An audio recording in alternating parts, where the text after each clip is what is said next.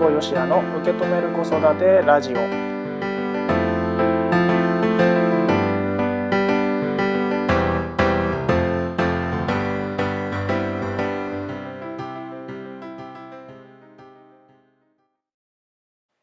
皆さんこんにちは辛坊よしやです。受け止める子育てラジオ今回もスタートしました。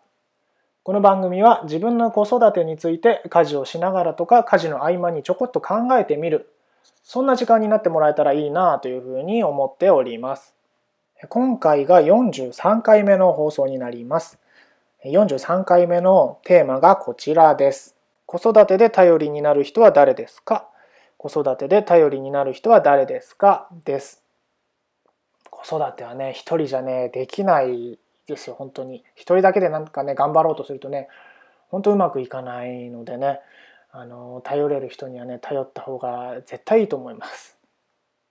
であの最近ね本当にそれを思ったのが次男が生まれた時なんですけどもあの長男がね生まれた時はうちの奥さんのお母さんがですねあの手伝いに来てくれたわけですね1ヶ月だったか2ヶ月ぐらいね。うん、あの洗濯物干してくれたりとかご飯作ってくれたりとかねそういった家事をねあのやりに来てくれたんですよ。であの次男の時はですねあの時期的にお母さんがなんか仕事の関係でねどうしてもこうお手伝いに来れないというふうに前もって言われておりましてでまあ僕もなんとかなるんじゃないかなと思いながらですね、えー、いたわけです。であのご存知かもしれませんけどもあの僕らはこう沖縄に移住してきたんですけれども周りにね誰も身内もいないんですよ。なので、えー、頼れるとしたらですねあの頼れる人の選択肢の中にはその、まあ、お母さん身内のねうちの奥さんのお母さんだったりとかあとは沖縄でね知り合った、えー、ママ友っていう人たちね周り近所にいるね人たちなんですけれども次男が生まれてからこう退院してね家のことをやるとなると僕しかいないわけですよね。まあ、そんな時にですね救世主のようにこう現れてくれた人が一人いまして誰かっていうとあの大阪にねいるあの清川香織さんという通称おかんと呼ばれてる人なんですけどもそのおかんがですねこう助けに来てくれたわけですよ。まあ、この清川さんは誰やねんって話だと思うんですけど あの僕魔法の質問っていうものをこう学んでね今子育ての講座とかでもその魔法の質問を使った講座をねしているんですけれどもその僕に一番最初にこの魔法の質問の講座、ねえー、を教えてくれた人がこの清川さんだったわけです。うん、でたまたまねその次男の誕生の前後前後後ぐらいにね沖縄でその清川さんがお仕事があると。で、えーまあ、誰もねそうこうお家のこと手伝えないんだったら私あの行ったろか？みたいなこと言ってくれたわけです。あの前後ねあの早くそのお仕事の前にねあのちょっと早めにね沖縄入りしてその後もね時間があるから手伝ってあげようかということでね3週間ぐらいお手伝いしてもらえるっていう状況になってあそうだねじゃあうちの奥さんに聞いてみようねっていう話になったんですね。で僕もこのおかんもねうんうちの奥さんがあの「お願いします」とは言わないだろうと思ってたんですよ正直。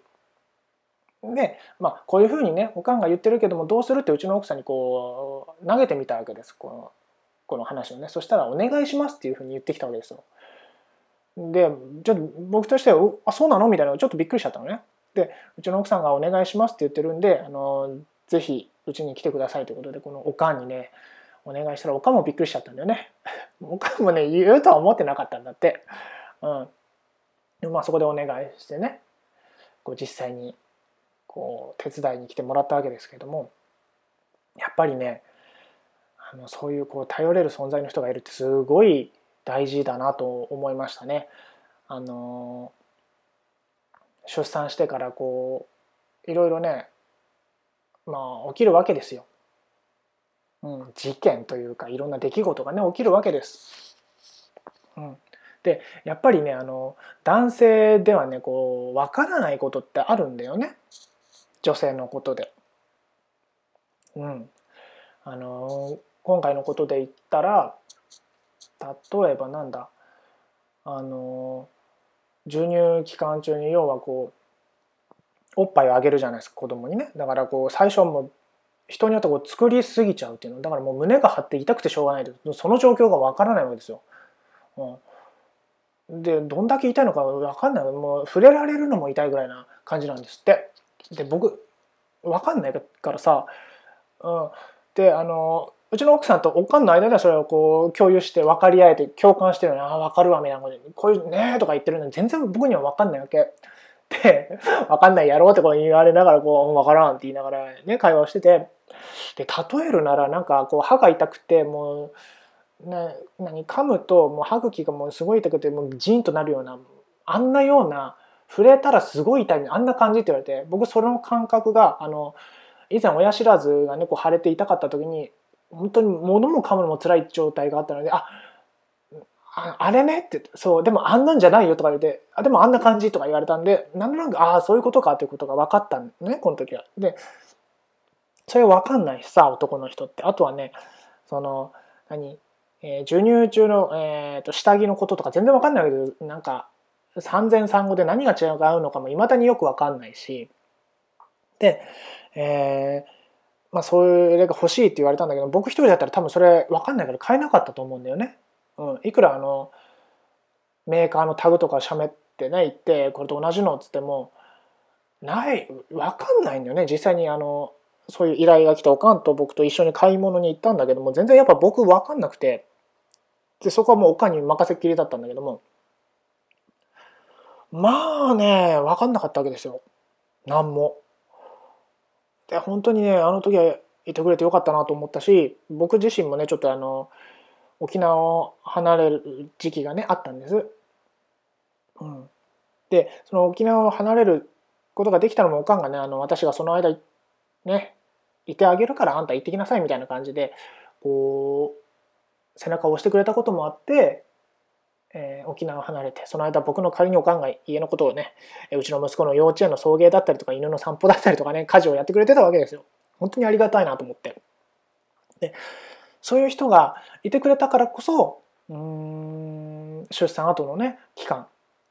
まあ、僕も助かったし何よりうちの奥さんが助かったと思うんだよね。自分の身内の母親が手伝いに来てもらうことができないでも他の人が手伝ってくれる、えー、やってくれるっていうことが分かっただけですごい安心したと思うしすごい頼りになったと思うしうん身内以外の人が来るわけじゃないですか。普通で考えたらちょっとありえないと思うんだよね、うん、あのそういうのが嫌な人もいるじゃないですか。身内以外の人が家に入るのが嫌だって人もいると思うんだよねもちろん、うん。うん、で別にそれはいいと思うんだけども、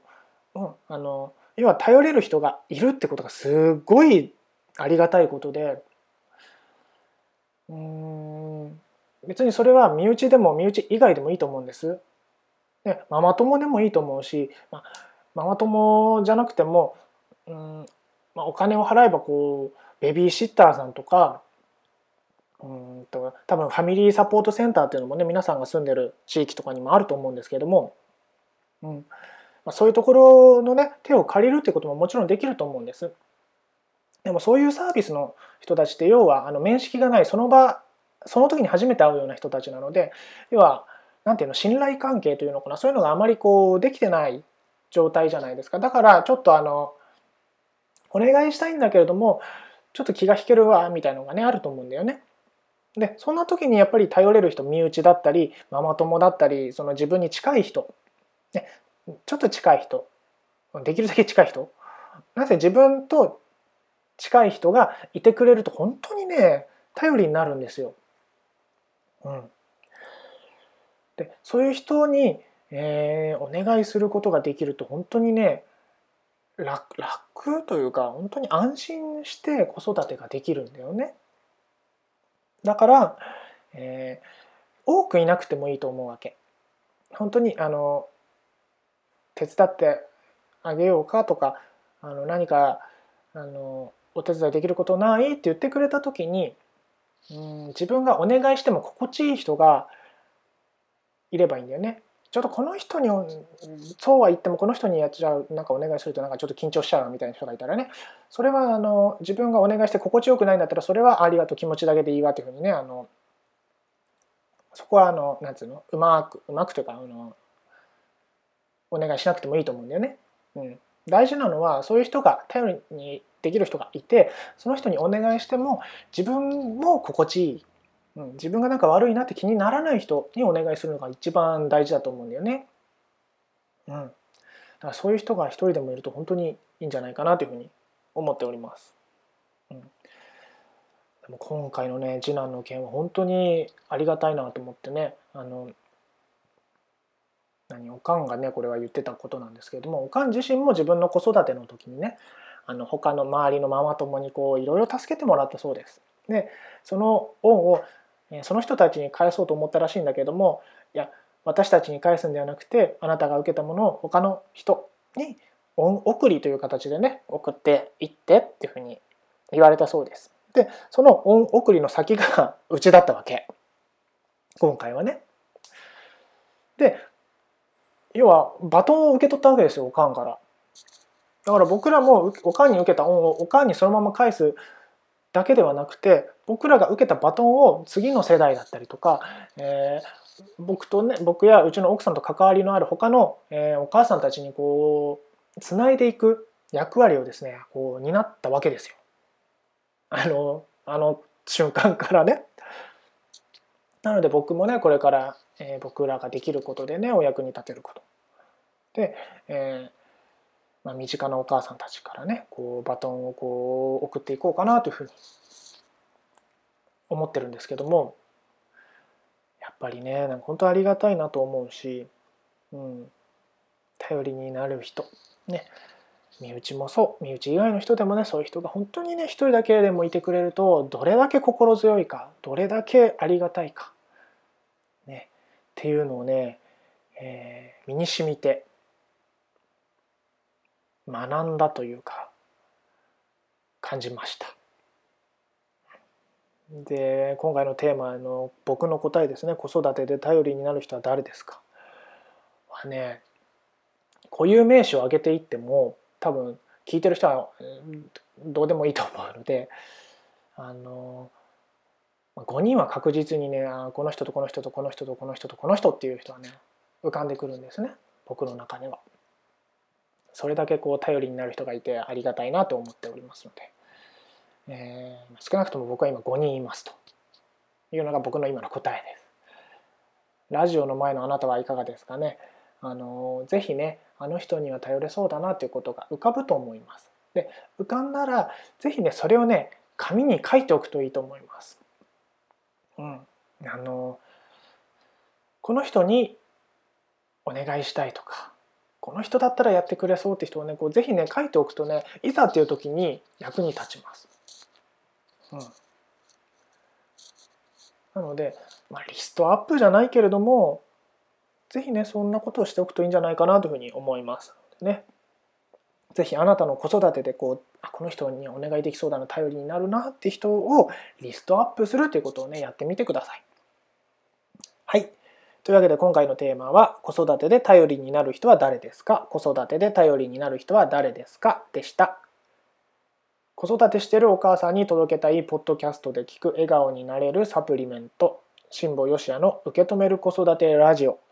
今回はこの辺でおしまいにしたいと思いますそれではまた次回お会いしましょう。今回もありがとうございました。